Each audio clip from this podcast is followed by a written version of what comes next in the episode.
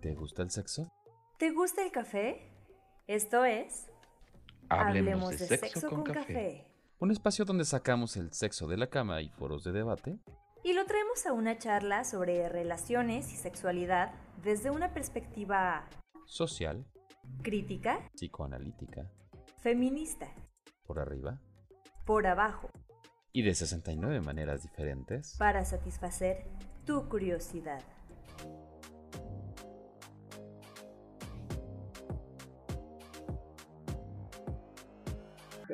Bueno, mientras les, les voy comentando un poquito del tema de hoy. El tema de hoy le decidimos poner explotación, bueno, marketing y explotación de la sexualidad, que fue como se nos ocurrió que se podía englobar un poquito todo lo que vamos a hablar, que es prácticamente diferentes aspectos de la relación entre la sexualidad, entre cómo vivimos nuestra sexualidad, cómo vivimos nuestro deseo con el capitalismo. Y el capitalismo es así como esta cosa grandota, entonces iremos hablando de cosas específicas de, del capitalismo, ¿no? Como el trabajo, la publicidad, el mercado, etc. Como ya saben, en este programa nosotros normalmente tomamos café, Víctor su té calientito. Hoy la verdad a mí que me dio por tomarme una copita de vino, pues, ¿por qué no? Porque ya sabemos, ¿no? Que se tiene esta esta idea comercial de que con el vino se disfruta más y bueno, dije, ¿por qué no? Si estamos hablando del tema vamos a entrarle también un poquito desde acá, entonces salud a todas y a todos los que nos están viendo, buenas noches, gracias por estar aquí. Estamos con mi compañero Víctor Hitman López, director de la clínica Aleteya de Psicoterapia y Terapia Psicoanalítica. Él es psicólogo por la Universidad Continental, es actualmente doctorante ya casi terminas, felicidades, en psicoanálisis por el Instituto Mexicano de Psicoanálisis. Cuenta con cursos en temas de sexualidad por la Asociación Mexicana para la Salud Sexual, con seis años de experiencia en el abordaje clínico. Además es un magiquero, rolero, cocinero y ocioso por vocación y de corazón. Muchas gracias. Y de este lado contamos con la licenciada Flor Fuentes Paniagua.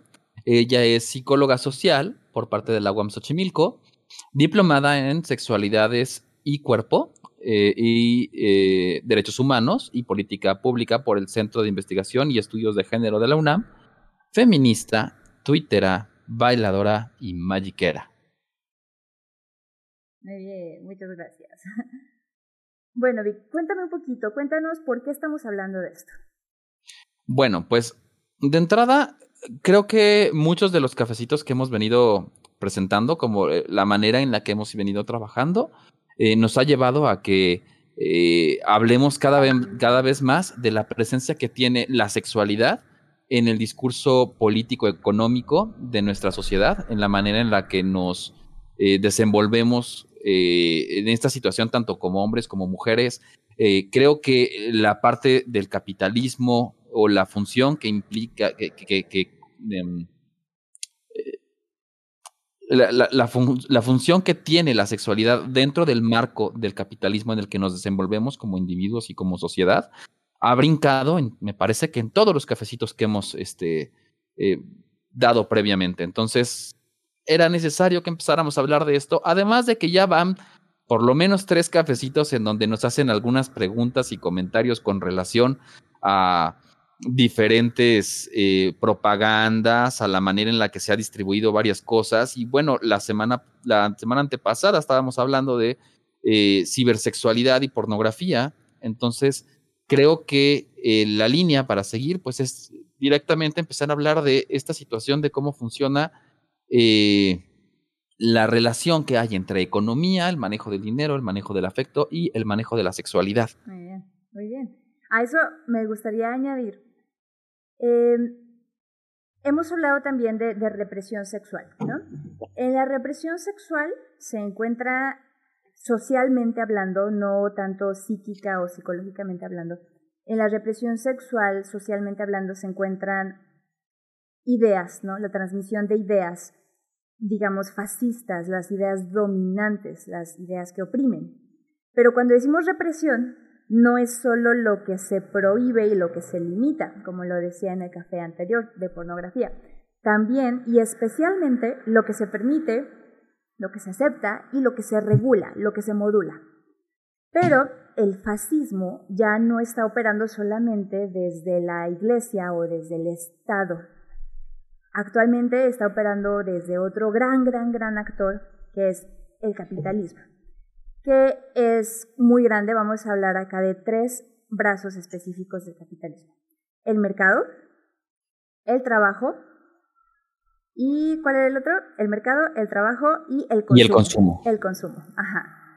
Entonces también por eso estamos hablando de esto, porque en este momento las otras instituciones están perdiendo fuerza. El Estado actualmente es una institución totalmente ilegítima que ha perdido la fe y la confianza y que está totalmente desvirtuada. La iglesia también ha perdido fuerza, ha perdido presencia. Claro que siguen teniendo fuerza, claro que siguen teniendo influencia, pero sí se ha debilitado.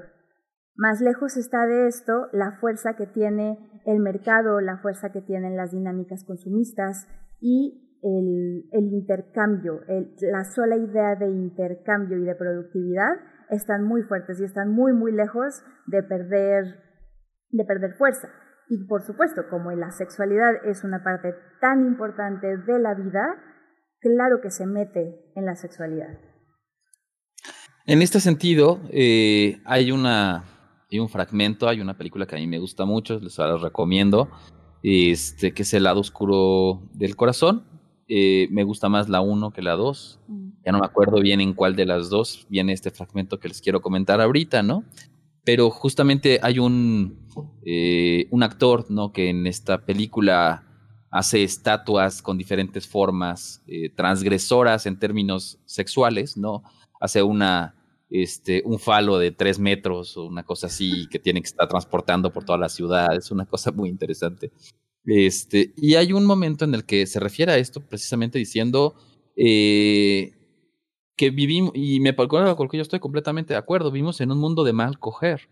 Vivimos en un mundo en donde todo mundo está mal cogido, los, los, los políticos están, están mal cogidos, eh, el pueblo está mal cogido, nuestros dirigentes, eh, los encargados de muchas de nuestras campañas publicitarias, eh, nuestros directivos, nuestros maestros, eh, nosotros como, como sociedad estamos terriblemente mal cogidos, ¿no? ¿Y qué es lo que se conoce socialmente cuando alguien dice, ah, es que está mal cogido? No, déjalo, está mal cogido, está mal cogida. pues es una persona normalmente frustrada, es una persona enojada, una persona que no está feliz con lo que está viviendo, ¿no? Es una persona que normalmente tiene un pero para todo.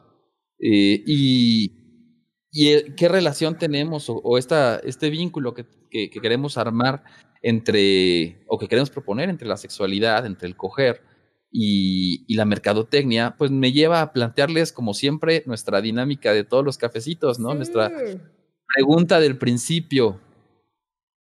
Chicos, chicas, los que nos acompañan esta noche, ¿qué nos pueden recomendar? ¿Un comercial? ¿Un fragmento de una película? Eh, de estos donde resalta una marca, ¿no? Eh, ajá, ajá. Que tenga alguna alusión sexual. Ajá, muy bien. Lo que más les haya impactado, que dijeron, es que yo me acuerdo de la escena de tal cosa y salía una marca, ¿no? Vamos a ver qué tan presente está este asunto de la sexualidad y las marcas. Yo les dejo algo que seguramente más de uno va a, recordar o, va a poder evocar. Eh, ¿Hasta qué punto... Este, hasta qué punto podrán recordar a lo mejor la, la, los comerciales de cierta marca de shampoo en donde siempre que la chica estaba lavando el cabello estaba ahí en un éxtasis y en un orgasmo con, con este, con el lavarse el cabello, ¿no? Estamos hablando de algo sexual al momento de, este, de convertir la lavada de cabello en algo orgásmico, ¿no? ¿Sabes, Ustedes... ¿sabes yo de cuál me acuerdo? De uno de, de, un como perfume o desodorante que era, y de hecho me lo recordó una amiga cuando yo estaba promocionando el, el, el, cafecito, me dijo, oye, me acordé de este comercial que no, no se veía nada, como que solamente se veía la sábana, así como la mano, ya sabes, cuando estás jalando la sábana y una morra la voz nada más, gritando, Estefano, Estefano, Estefano. Y así después, este, loción Estefano con feromonas y no sé qué. Que era una loción, ¿no? O sea, nada que ver con eh, así el, el, el comercial. Era una loción o un desodorante, pero parecía que te estaban vendiendo sexo, ¿no? De hecho. Con estos, con estos comerciales, con estos comerciales este, de lociones pasa mucho, ¿no? Hay cuántos comerciales de lociones en otros idiomas, en italiano, en francés, que muchas veces la verdad es que pues, yo no sé ni, ni qué están diciendo, porque además te dan como una frasecita que sepa la goma qué es lo que dirán en su frasecita en otro idioma. Este, y, y están ahí eh, en, pleno, en pleno acto seductor o ya están en plena acción o ya se quitaron la ropa o ya están este, al día siguiente, ¿no? Porque evidentemente para eso sirve la loción, para llevarte a alguien a la cama. Claro, sí, claro, sí, eso es lo que te venden, no te venden la loción. Cierto, sí, la loción iba cayendo en cámara lenta hasta que caía y explotaba el líquido. Bueno, lo seguimos leyendo, chicos y chicas. Vamos a continuar. Hay un aspecto bien importante relacionado con esto que decía al principio, de lo que se reprime es lo que se prohíbe y lo que se permite. Actualmente, gran, gran, gran parte de esto que se permite es lo, marca la publicidad, lo marca el mercado.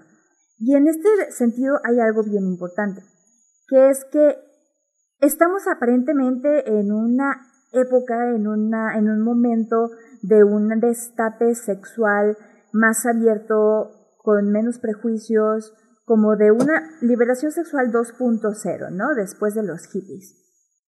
Pero no es cierto, realmente hay algo que todavía es necesario que exista de tabú en la sexualidad. Y esto que es necesario que exista, de que, toda, de que todavía se mantenga velado, es necesario para que la publicidad pueda seguir vendiendo, para que el mercado pueda seguir vendiendo, explotando el recurso del sexo.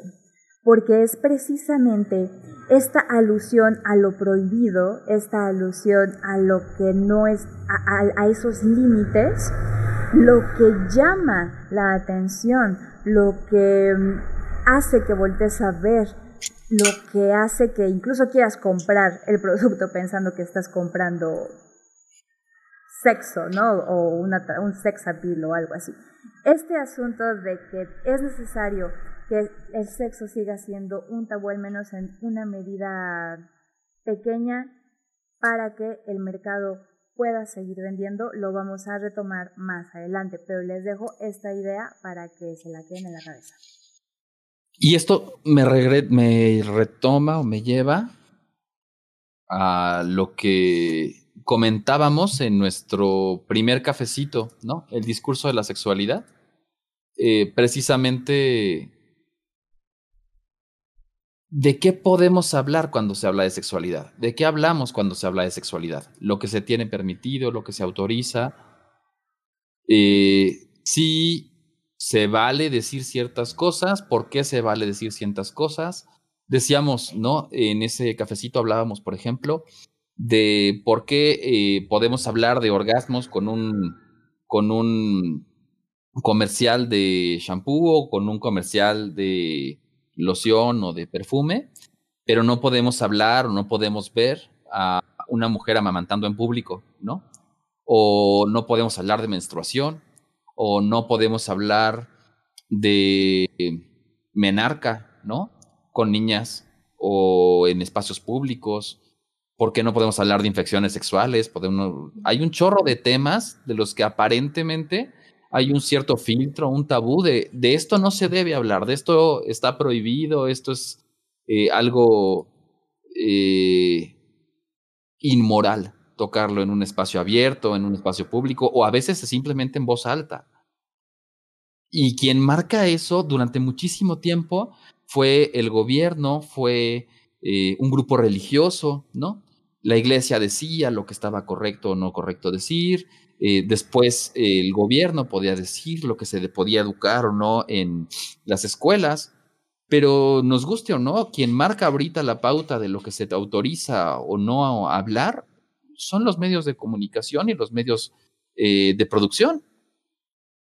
los comerciales, los programas de televisión, Facebook, nos dice lo que podemos y no podemos hablar. ¿Cuántas veces nos han querido clausurar o bloquear algún cafecito o nuestras, nuestros flyers que ponemos porque estamos utilizando alguna palabra o alguna, nuestra calabaza que pusimos para el cafecito de parapillas? Era terriblemente provocadora, no vayamos a excitar a las señoras calabazas.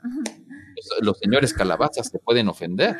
Esto que dices de, la lactancia es, es bien chido, es bien interesante, porque justo es un gran ejemplo de cómo el desnudo, en este caso, incomoda cuando no es para el consumo de, o para el placer o para el consumo de la mirada masculina, que es lo mismo que sucede con las manifestaciones feministas, en donde las mujeres deciden quitarse la ropa o salir sin ropa, sin brasier, sin nada, así desnudas, mostrando las tetas, y mm, incomoda, ¿no? Y entonces, oye, a ver, espérate, no, allí hay algo, ¿no? Allí hay algo.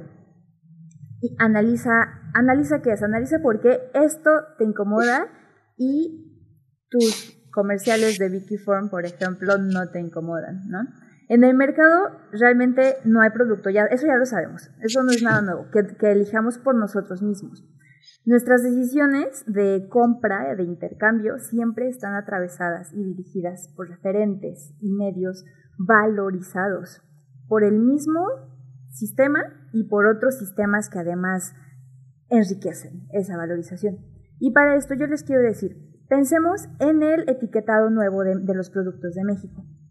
Tenemos ahí cuatro o cinco etiquetas diferentes. Vamos al súper, vemos un producto que siempre hemos comprado, vemos que tiene dos etiquetas y decimos, híjole, no, yo creo que no, mejor voy a agarrar este que a lo mejor nada más tiene una, pero pues ya es menos. Yo no lo estoy eligiendo porque menos sea más. Lo estoy eligiendo porque el que diga exceso de sodio o exceso de... porque no dice grasas trans, digamos, eh, lo hace menos peor. Pero ese grasas trans tiene un valor que está eh, operando desde la salud pública, desde el bienestar, desde el verse y sentirse bien, desde la salud personal y eso también tiene un valor. Si verse bien, sentirse bien, tener una buena salud no tuviera un valor, que sí, claro que lo tiene, no estoy diciendo que no lo tenga, esas, esas etiquetas no tendrían ningún sentido. Entonces pensemos así otras dinámicas de, productos relacionados con el sexo.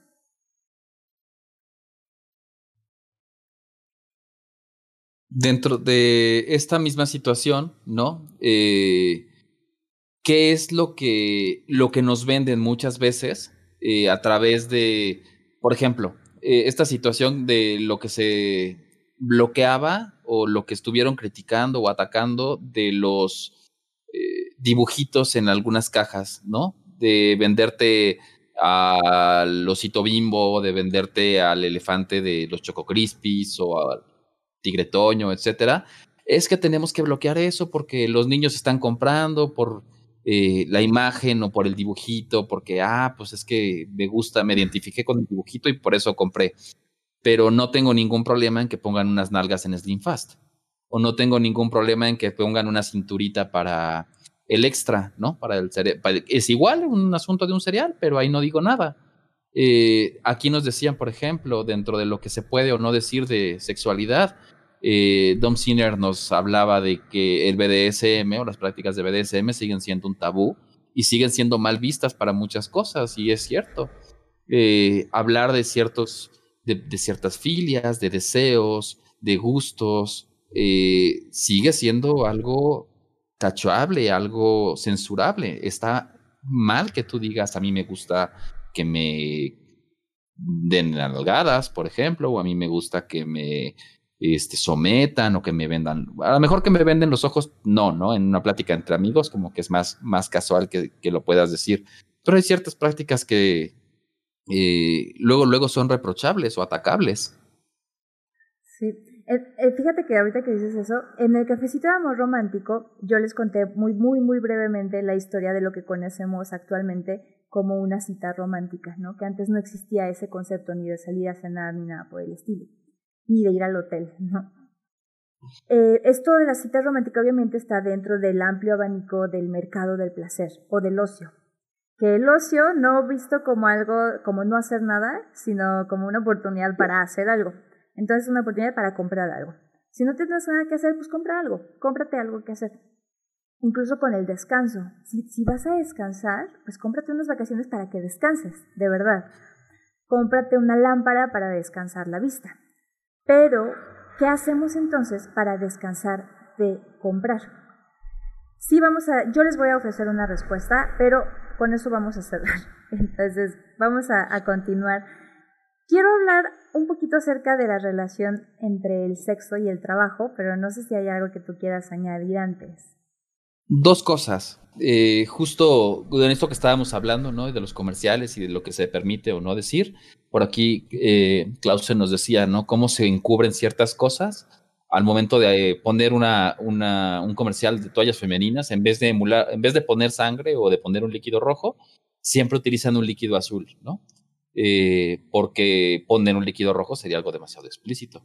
Sería hablar de sangre y entonces no podemos poner eso en televisión. Claro y me parece un comentario bastante este, acertado. Eh, eh, con esta parte de consumo, ¿no? de lo que estabas hablando ahorita, eh, tiene que ver también esta situación del objeto inalcanzable. ¿no? A mí me conviene como organismo de control, como gobierno, como mm, con, cualquier organismo que de una manera dirige las decisiones o las necesidades del grupo social, del país, le hace eh, que mis ciudadanos estén insatisfechos. Los ciudadanos insatisfechos son manipulables, necesitan una solución, necesitan que yo les dé algo. Y México, México clama por un salvador. Eh, los presidentes de la mayoría de, los presidentes elegidos eh, a lo largo de la historia política de México han sido los vencedores, los victoriosos, los que llegan a través de yo soy mejor que él, o yo les traigo la respuesta en comparación a la opresión a la que han vivido el presidente actual y los anteriores, no son diferentes en este sentido. Yo les vengo a traer eh, la nueva... Eh, la, nueva panacea, la piedra filosofal que les va a reivindicar lo terrible que han vivido, ¿no? Eh, pero reconociendo que estamos fregados, que estamos jodidos, el pueblo tiene que estar jodido para necesitar un Mesías. Tiene que estar jodido para necesitar comprar. Ahorita, bueno, una de las razones también por las que me parece maravilloso que estemos hablando ahorita de, marketing de la sexualidad es porque justo acaba de pasar el Black Friday y el, y el Buen Fin, que los dos se extendieron. El Black Friday solía durar solamente un día y el Buen Fin solía ser un fin de semana y ahora creo que fueron dos semanas y dos días, ¿no? Eh, porque, ¿qué estamos viviendo? Estamos viviendo una pandemia, están muriendo un montón de gente, no hay medicamentos necesarios, el sistema de salud está colapsando en la mayoría de los países. Entonces, necesito venderle una solución al pueblo, que sepan que yo tengo algo, aunque sea para que se sientan un poquito mejor, no te voy a dar una vacuna, pero te voy a dar tres pantallas al precio de una. Fíjate, dice Irene también, eh, hola Irene, gracias, gracias por estar aquí, qué gusta que estés aquí. Em, el aceite Olay antiarrugas emula una eyaculación. Bueno, ¿qué sucede cuando no solamente se nos impone el deseo, no solamente se nos impone qué es lo que queremos hacer, pues estamos frente a una imposición mercantil ¿no? de las relaciones, de las dinámicas y por lo tanto a una estandarización de la experiencia. Porque lo que vamos a vivir va a ser lo que está, lo que se ofrece, ¿no? Oferta, y pues ni modo, aunque yo no lo demande, pues lo, compro. Bueno, en, en, cuanto a la relación trabajo-sexualidad, y muy en, en, sincronía con lo que tú estabas diciendo del un pueblo jodido le puedes vender, eh, el sistema de producción capitalista neoliberal también le conviene tener una sociedad que se la parte trabajando, cuyo alivio a frustraciones laborales, frustraciones laborales bien duras, o sea, frustraciones laborales que caen en lo existencial, pueda aliviarse en una chaqueta, ¿no?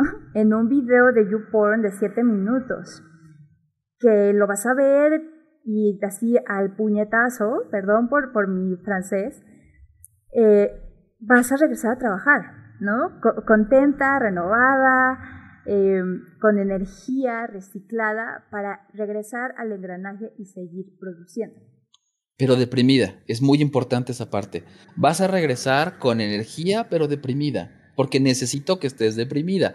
Tienes que tener picos de placer, pero tienes que estar subyugada.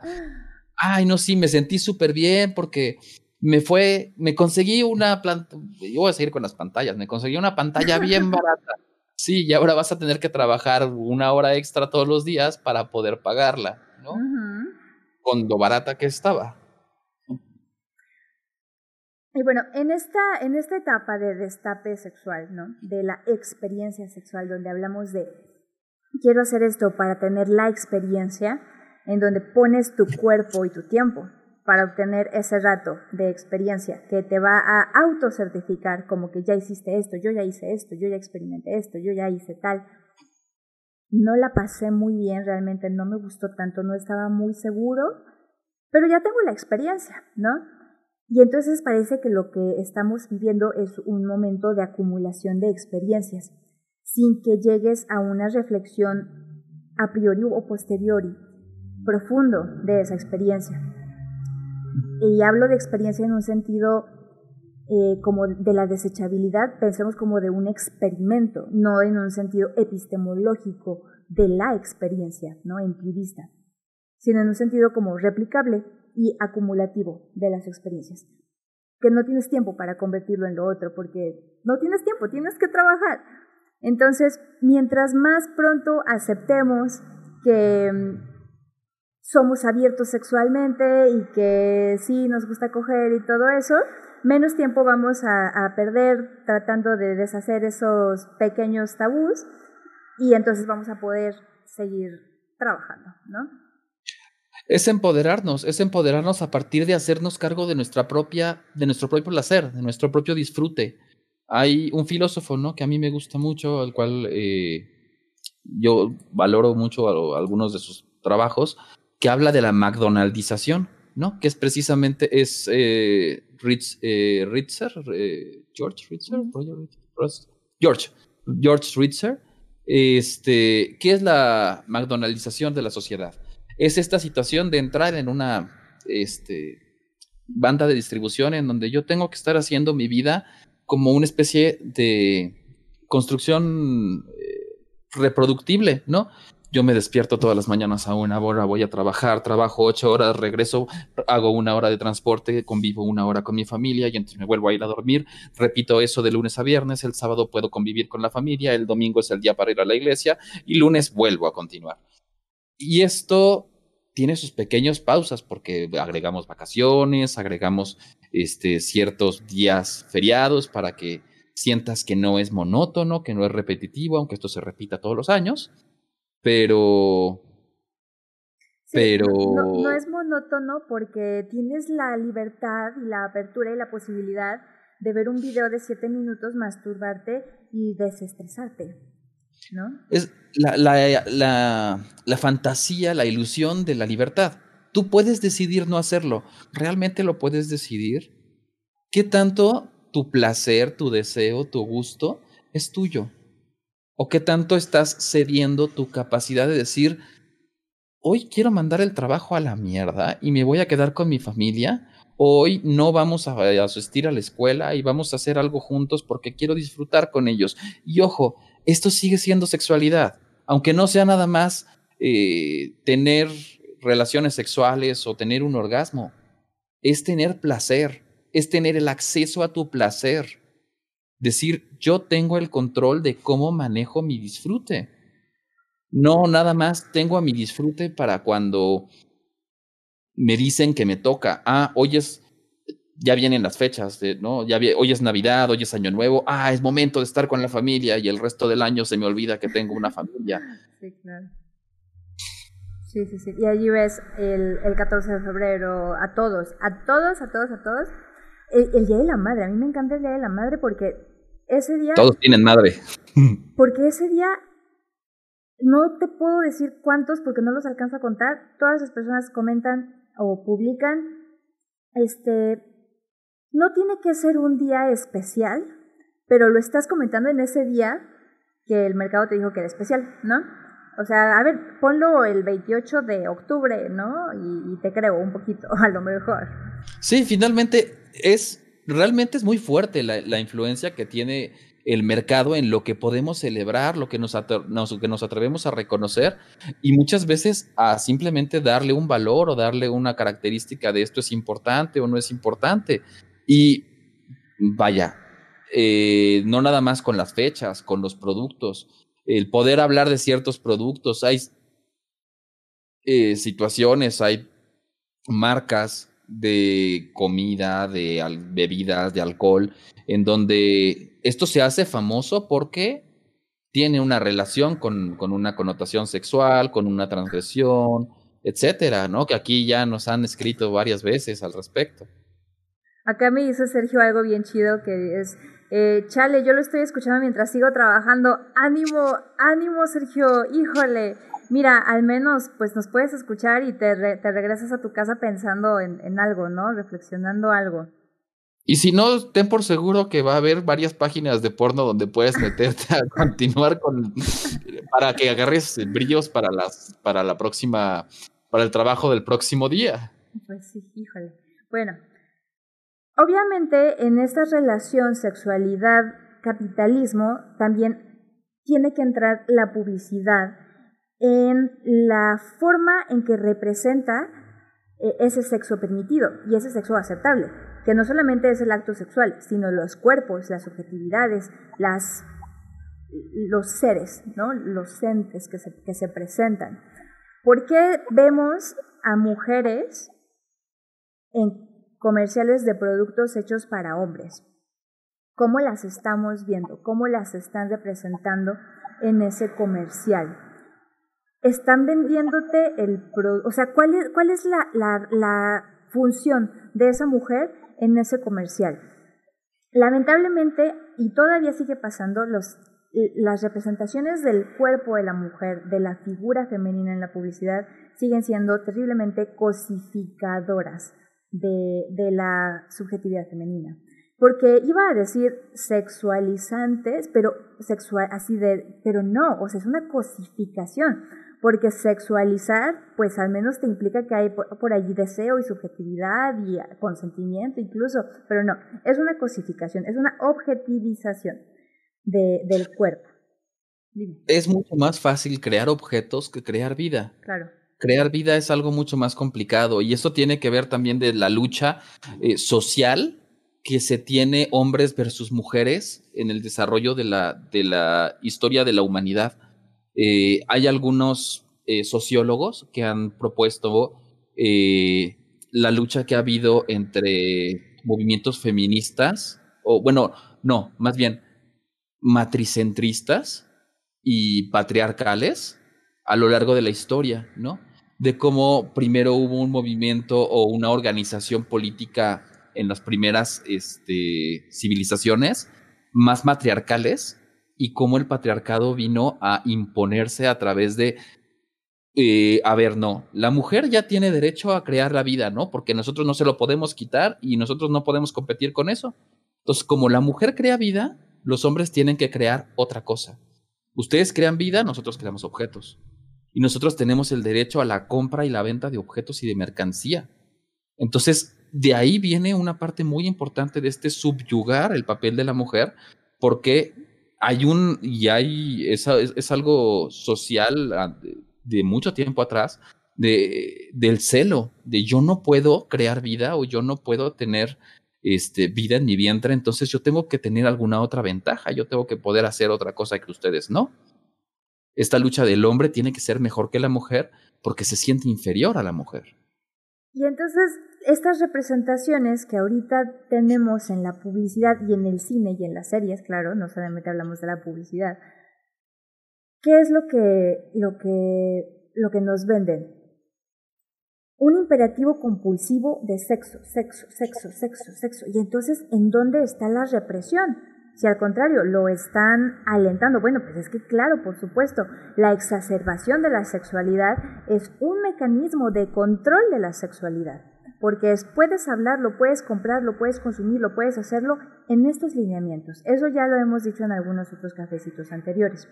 Y yo les pregunto, ¿de qué nos sirve, perdón, Evi, ya voy, ¿de qué nos sirve ser tan liberales y tan abiertos si en nuestras prácticas seguimos llevando expresiones del patriarcado con la clásica imagen de la mujer semidesnuda, insinuante, parada frente a un hombre vestido? Y somos capacitistas porque seguimos desexualizando a las personas en sillas de ruedas o somos occidentalistas y vemos a gente afro exclusivamente como sujetos fetiches puramente sexuales, ¿no? Que eso es algo que pasa con la gente afro.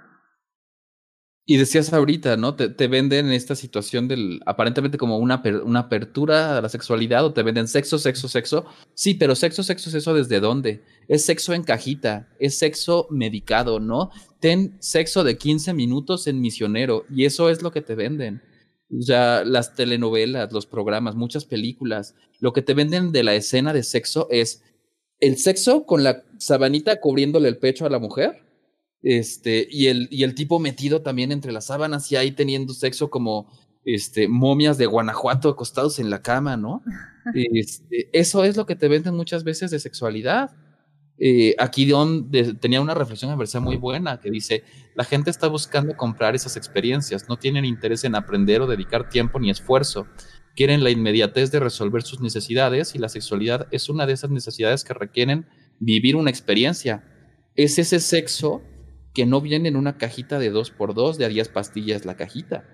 Eh, quieres tener una sexualidad que requiere construirse, una comunicación, una cercanía. A mí me gusta esto, ya exploré, ya revisé, me puse a leer, eh, intenté esto con mi pareja, eh, aquello, ella me dijo que le gustaba, yo le dije que, me gustaba, y eso requiere tiempo. Y la gente no tiene tiempo para darle a su sexualidad. Quieren el sexo de paso al hotel un rapidito y me regreso y sigo con mi, con mi mecanicidad, ¿no? Con este, esta McDonaldización. Sí, totalmente. La gente que está allá en Ciudad de México, ¿qué tan difícil es encontrar un hotel en viernes o sábado en donde te dejen quedarte la noche? Es imposible. En cualquier día. Son Yo tres horas. Comparto algo que a mí me da mucha risa. Cuando yo era pequeño, este, mi papá era muy devoto de, varias cosas.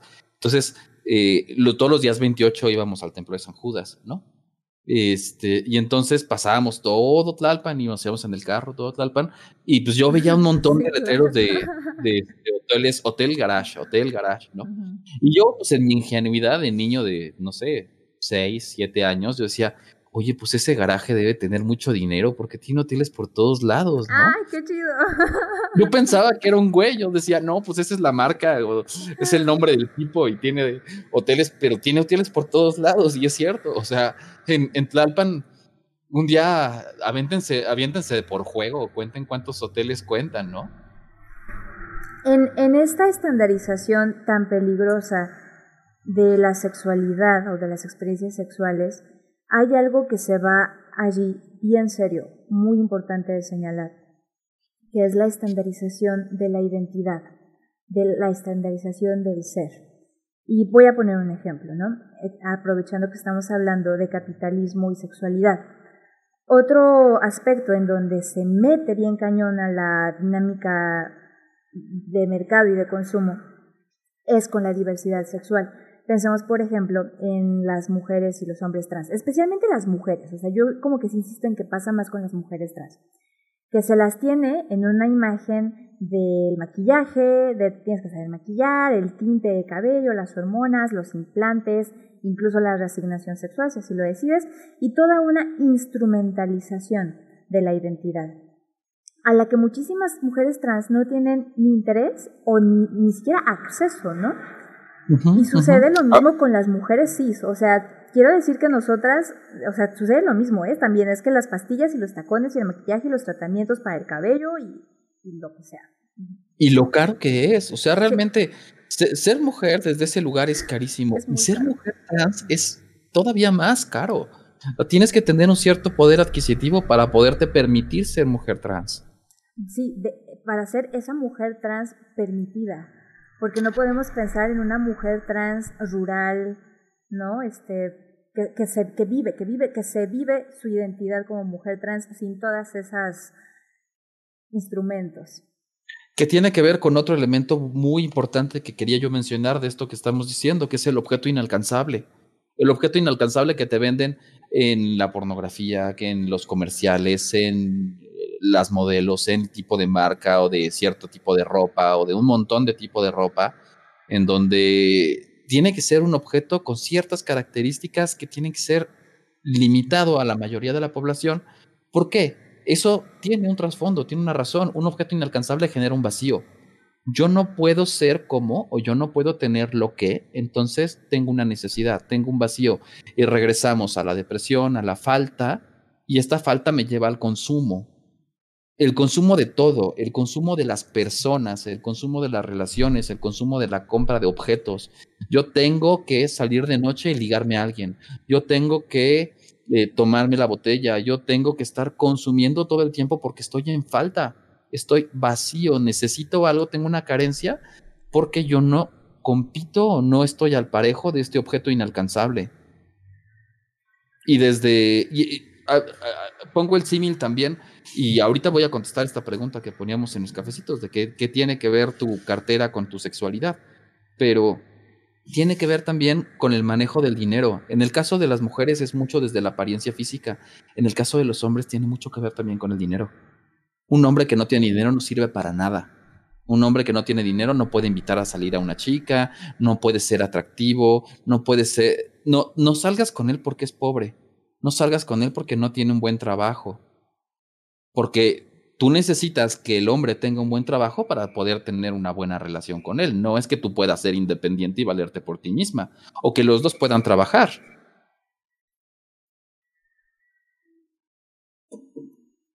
Tengo acá una pregunta, pero yo creo que la vamos a guardar para los últimos 10 minutitos de preguntas porque está muy buena. Eh, bueno, en esto que tú dices, el deseo es carencia, ¿no? Si lo pensamos desde una perspectiva, freudiana, digamos. El deseo es carencia, el deseo es falta. Deseamos lo que no tenemos y para poder seguir deseando y que ese deseo nos mantenga vivos, tenemos que hacer una adecuación del deseo a algo que esté dentro de nuestras posibilidades, porque eh, no solamente deseamos como falta y ya, sino que buscamos cubrir esa falta. Entonces sí vamos a buscar satisfacer ese deseo. Hoy les voy a pintar un cuadro. Yo no dibujo, pero les voy a pintar un cuadro. Todas las personas, me encanta, me encanta, hemos estado en esta situación en la que ya tenemos la edad, ya tenemos este, la experiencia previa, la confianza, los preservativos, o sea, ya tienes las ganas, ¿no? Todo, para irte a follar con tu pareja. Pero no tienen el dinero para irse a un hotel porque cada uno vive con su familia y su casa no es una opción. O sea, tú quisieras irte al Love Hotel más equipado de la ciudad, con sus luces rojas y su jacuzzi y su tubo y todo, y pedir unas fresas y pagar la tarifa de ocho horas, porque obviamente duramos mucho, ¿no? Queremos así una experiencia súper intensa y bien romantizada. Pero no te alcanza, ¿no? Ni para el motel patito de Tlalpan Garage, ni para el motel Garage te alcanza. Entonces, te vas al cine, te vas al cine un miércoles para que salga barato, a una matiné, para que no haya tanta gente, y aparte agarras la película más larga para que mm, dure, dure mucho tiempo, ¿no? Para poder aprovechar ese, ese tiempo con tu pareja. Y dices, bueno, pues sí, vamos al cine, compramos unas palomitas chiquitas, no es que vayamos a comer, ¿no? Y nos sentamos. no, palomitas. nos sentamos en la fila de hasta atrás. Y bueno, no vamos a poder hacer todo lo que queríamos hacer, porque pues, no, no vamos a poder. Pero sí nos vamos a dar un buen cachondeo, ¿no? Entonces ustedes me, me, pueden decir, oye, bueno, pero estás consumiendo una ida al cine. De todas formas, estás consumiendo una ida de cita que es ir al cine. Yo diría sí, pero estás desterritorializando el objetivo comercial de esa sala de cine, que es ir a ver la película, aunque hayas pagado una entrada. Y allí es cuando pasa algo bien bonito, que aunque no fue lo que hubieras querido o lo que tú pensabas que querías, lo disfrutaste y lo sentiste y te entregaste. Y hasta viste un rato de la peli y a lo mejor no estaba tan mal y dijiste, cuando salga pirata la compro, ¿no? O la descargo.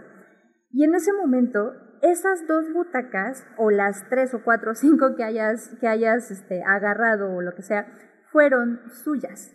Y no hizo falta ir al superhotel del amor para desaparecer un poquito de la realidad. Y entonces allí sucede lo bonito, porque nos encontramos con otra concepción de deseo, con un deseo que en lugar de ser falta es creación, es un deseo generador. Autónomo. Es un deseo genuino. Exacto, es un deseo genuino, es, es auténtico. Y eso es lo difícil. Entonces, en vez de pensar que el deseo es carencia y es falta y por eso vas a estar comprando compulsivamente, vamos a pensar que el deseo es creador y por lo tanto lo difícil no es conseguir lo que quieres o lo que deseas, lo difícil es desear con esa fuerza creadora. ¿Quieres decir algo o puedo continuar? Maravilloso, no, no, me parece maravilloso. Y por eso es tan valorado cuando vas al parque a sentarte en una banca de concreto a platicar y que allí estás fuera de esos estándares mercantiles de la experiencia, porque cuando vas a un restaurante, si tú vas y pides comida y no te la comes y pagas y te vas, pues no aprovechaste la experiencia estándar, o sea, tú no vas a un restaurante para eso. Si tú dices con alguien, vamos a un restaurante, ya sabes qué esperar. Y, por, y eso lo hace de alguna forma más fácil. Entonces, cuando te vas a sentar a una banqueta, a una, sí, a una banqueta de un parque, eso no es fácil. Allí hay oportunidad para que esto pueda, para que este deseo creador pueda emerger. Y por supuesto que no basta con irse a sentar a la banca, ¿no? Muchas personas dicen, ah, sí, pues es que allí se ve cuando sí te quiere porque no le importó que estuvieras pagando, pero yo creo que es algo que va más allá de eso, que es bien difícil salirnos de la estandarización de experiencias porque ya, ya nos acostumbramos, es cómodo, ya sabemos qué hacer, qué recibir, qué dar, cuánto dejar de propina. Incluso si tú dices, va, después de esto sí, este, nos vamos a mi casa o lo que sea. Pero en estos momentos estamos dando espacio a la creatividad. Y estoy hablando de algo bien difícil de lograr. Es como una reconfiguración subjetiva y política del sexo, del deseo, de las relaciones, de la energía sexual. Porque allí hay una potencia de cohesión social bien grande revolucionadora, ¿no? Pensémoslo un poquito pensándolo como Deleuze, como Reich. Pero pues no, por ahorita este imperativo compulsivo de sexo, sexo, sexo, sexo, compra, compra, compra, nos hace que todavía estemos muy lejos de llegar allí. Y es justamente la alternativa, ¿no? El que tú tengas la posibilidad de proclamar tu propio espacio, de transgredir ciertos límites o ciertas geografías o ciertas eh, delimitaciones de este espacio se usa para esto. Y si este espacio lo uso para otra cosa, lo uso para lo que yo quiero, tú me vendes cómo debería de utilizar ciertas cosas, tú me vendes cómo debería de utilizar el parque, el cine, la comida, el restaurante. Y si no lo quiero usar así, este, bueno, y para darle respuesta a esta pregunta, ¿no? Que les planteaba en nuestro cafecito. Eh, yo les voy a dejar un tip, ¿no? Algo que puede ser muy práctico, muy divertido. Si empiezan a salir con alguien, si están conociendo a una persona y quieren saber, eh, pues a lo mejor puede ser muy indecente en la primera cita decirle, oye, ¿qué tal coges, no? Este, no mucha gente se lo va a tomar bien, independientemente de que seas hombre o que seas mujer. Una forma práctica para hacerlo es chequen su cartera. Depende de cómo tengan su cartera, es cómo viven su sexualidad. La manera en la que manejas tu economía, la manera en cómo cuidas tu dinero, es cómo cuidas tus afectos y cómo cuidas tu sexualidad. Estas personas que tienen una cartera tamaño sándwich, ¿no? Que traen como 50 tarjetas y un montón de papelitos y se desborda por todos lados. es una persona que seguramente ha de vivir su sexualidad con muchas limitaciones. Una persona muy recatada, con muchos frenos, que yo no voy a probar nada nuevo, ¿no? Yo no voy a hacer, o no lo voy a hacer con mi pareja, porque, porque en la cartera, porque en mi corazón, porque en mi afecto, en mi eh, capacidad de sentir placer, lo tengo todo contenido. No puedo dejarlo salir, no puedo sacar las cosas, ¿no? Estas personas que son completamente desprendidas y que nunca tienen un peso, son personas que seguramente no se permiten sentir. Personas que dan, dan, dan, dan. Y sí, tú puedes llegar a cinco orgasmos, pero yo no llego ni a uno. Eh, son personas que no pueden estar en el, en el ahora, ¿no? Eh, en el caso de las mujeres, eh, en el caso de las mujeres, no me preguntaba Flor la otra vez, oye, bueno, pero ¿y esto también aplica igual en las mujeres? me quedé pensando mucho. Bueno, pues eh, por supuesto, pero la cosa es que socialmente las mujeres no suelen llevar, o bueno, hasta hace unos años, no era tan frecuente que las mujeres trajeran una cartera, normalmente traían, bueno, una cartera como de otro tipo de cartera en la bolsa. Pero chequen su bolsa. ¿Cómo trae la bolsa la mujer? Trae hasta los recibos de la bolsa que compró hace tres años en su bolsa actual. Aguas seguramente es una persona que no le es muy fácil llegar a los orgasmos. Es una persona que no fácilmente va a experimentar cosas nuevas. Es una persona que tiene su bolsa perfectamente ordenada y sabe dónde queda todo. Esa persona no va a explorar mucho. Bueno, pues igual ya vamos cerrando, dice Dom. Deja reviso mi cartera entonces. y bueno, eh, tengo una pregunta yo que quiero que abordemos, que es de Sergio Luna. Dice, ¿consideran que el sexo es la fórmula del éxito del reggaetón? ¿Tú qué piensas de ello? Bueno, no nada más. Eh, desafortunada o afortunadamente, el reggaetón tiene muchas cosas. Una de ellas es un ritmo muy, muy sencillo, muy básico, eh, centrado en una repetición isócrona. Casi todas las canciones empiezan y terminan a lo largo de toda la canción, dos, tres minutos lo que dure, con un ritmo completamente repetitivo, ¿no? Que es este el éxito que tuvo mucho por mucho tiempo cierto tipo de música electrónica, el boom, boom, boom, boom, que nos lleva a, remitir hacia un sentimiento este, completamente regresivo, ¿no? Que es el corazón del latido de la madre cuando estábamos todavía en el vientre. Por otra parte, por una forma de expresar ciertos elementos de la sexualidad, en el baile sobre todo. Eh, tiene un ritmo que es muy fácil de llevar, que permite que se hagan cierto tipo de movimientos o de pasos. Eh, el perreo, que es un movimiento de cadera completamente que, remite al acto sexual. Eh, de hecho, ese movimiento tiene un nombre, ahorita no me acuerdo cómo, cómo se llama, pero el encargado de ese movimiento es una parte del lóbulo frontal. Este, y ese lóbulo es este, el movimiento, un movimiento motriz este, específico que se da durante la sexualidad, ¿no? Que es el movimiento de cadera, eh, precisamente para favorecer la concepción.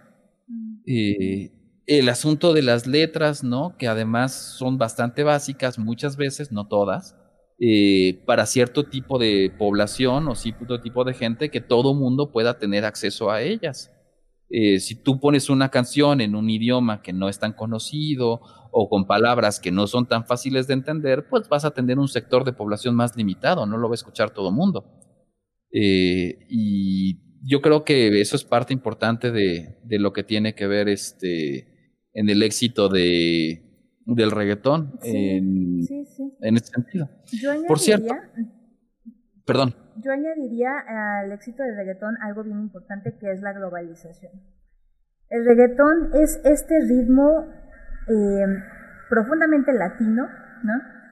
Eh, no solamente en su, en su ritmo musical, sino también en sus imágenes, que de hecho lo que hacen es perpetuar la fetichización de los cuerpos racializados, ¿no? Como, como cuerpos profundos, o sea, muy, muy sexuales, como personas muy sexuales, muy fiesteras, muy, eh, pues eso, ¿no? Como esta, esta imagen que todos tenemos de la persona del Caribe, como de con chinos así afro y de piel bien morena y con sudorcito y que baila súper suave. Y entonces esa, esa figura fetichista de la, de la subjetividad, de la identidad latinoamericana, junto con la, el proceso de globalización a través de la música, porque además dense cuenta que el reggaetón, o sea, ya hay, hay reggaetón de artistas, o sea, de, cantantes, músicos, o como lo quieran llamar, de reggaetón, con todo tipo de, cantantes y músicos gringos y de otros lugares, de todo tipo de género, ¿no? O sea, entonces ahí hay un cruce cultural importante para el éxito del reggaetón. Mm, eso, ¿no? O sea, creo que también está en el proceso de globalización el éxito del reggaetón, como que allí estuvo una pieza para la entrada de Latinoamérica, ¿no? Pero de esa forma, ¿no? No de otras formas revolucionarias, no de otras formas disidentes, sino de esta forma fetichizada y sexualizada. el, reggaetón es un tema bastante complicado. Yo creo que se pueden hacer muchas cosas o hablar muchas cosas al respecto. A mí me apasiona mucho también hablar de música porque mi primera carrera fue, eh, fue de la música. Yo soy compositor. Este, entonces, a lo mejor en otro momento podremos hablar, ¿no? Dentro de esta situación de marketing o de la sexualidad en la música o en el arte, yo creo que sería padrísimo hacer un cafecito de la sexualidad en el arte. Este, pero bueno, eh, ya tendremos que terminar. Pero bueno, pues muchas gracias por estar aquí. Yo no puedo dejar de reiterarlo, es viernes por la noche y decidieron acompañarnos, así que salud, gracias por acompañarnos desde el trabajo. Sergio, ya van varias veces que, tú nos sintonizas, entonces te agradecemos tu, tu, constancia. Si te gusta, pues comparte, ¿no? Comparte este contenido. También estamos en Facebook desde Clínica Aleteya, allí en el marco de la transmisión se ve. Y pues eso sería todo por mi parte. Que pasen muy bonita noche. Muchas gracias por estar acá con nosotros. Y que tengan muy bonita noche.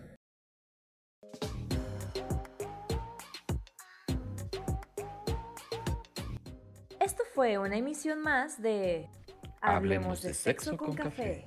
El programa quincenal donde atendemos tus ganas de saber. Si te gustó, comparte y sigue en nuestras redes en la descripción.